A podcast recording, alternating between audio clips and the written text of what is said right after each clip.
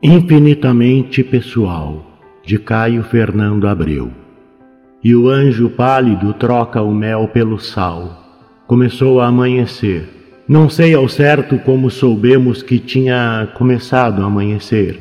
Era tão escuro ali dentro que noite ou dia lá fora não faria a menor diferença. Por algumas frestas, frinchas, não importa, tivemos certeza de que começara claramente a amanhecer e por condicionamento, talvez, porque sempre com o amanhecer chega a hora de ir embora, começamos a ir embora, feito vampiros às avessas, necessitados de luz, não de sombra.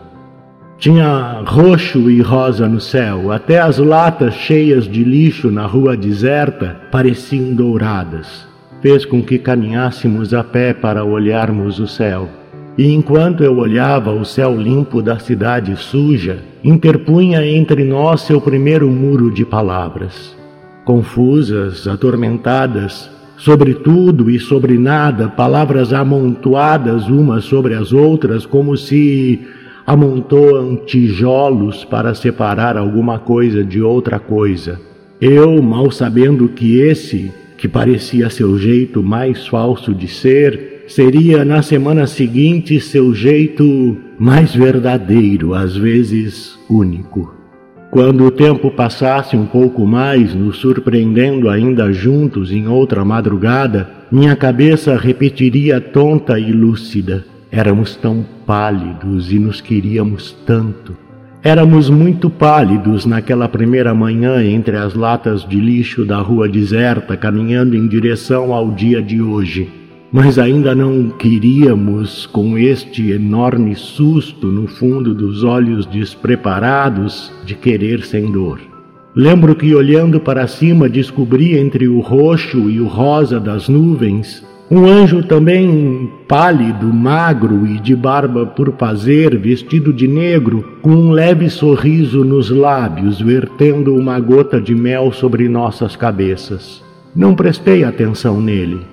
Me deixava levar guiado apenas pelo jardim que entrevia pelas frestas dos tijolos, nos muros palavras erguidos entre nós com descuido e precisão.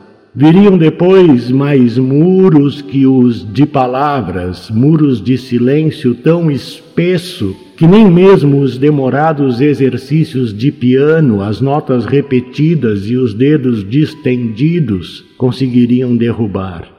Errei pela primeira vez quando me pediu a palavra amor e eu neguei. Mentindo e blefando no jogo de não conceder poderes excessivos, quando o único jogo acertado seria não jogar. Neguei e errei.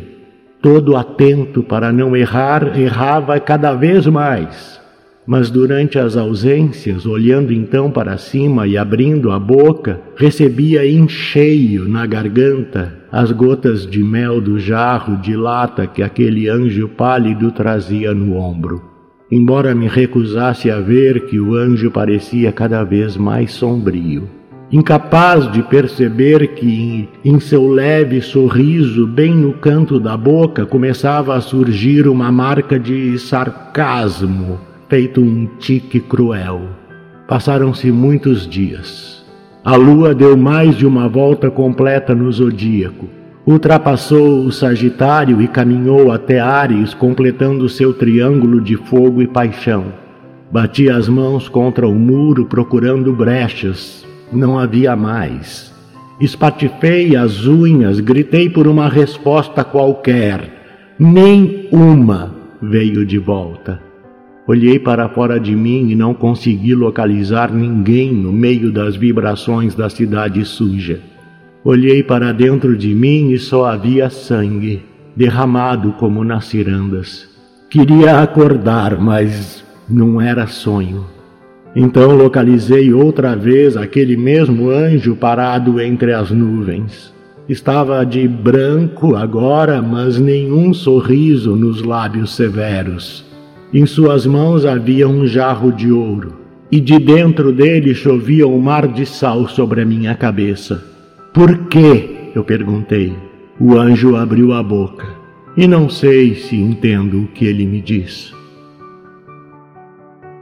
Do narrador. Carlos Eduardo Valente ator, diretor de teatro, dublador, narrador de audiobooks e também formado em psicologia. 65 anos de vida bem vivida e cheio de histórias para contar, mas prefere contar e interpretar as histórias dos outros. Até tenta escrever um pouco, mas não tem a disciplina necessária como tem nessas outras áreas citadas. Depois de morar 20 anos em Porto Alegre, voltou a Pelotas, onde se formou em psicologia. Morou em São Paulo um bom tempo e agora mora em Florianópolis, para onde voltou depois de 13 anos longe da ilha. Sempre na batalha por novos desafios. Também brinca com fotografia e edição de vídeos, porque viver é bom demais. Contato carlão50 arroba gmail.com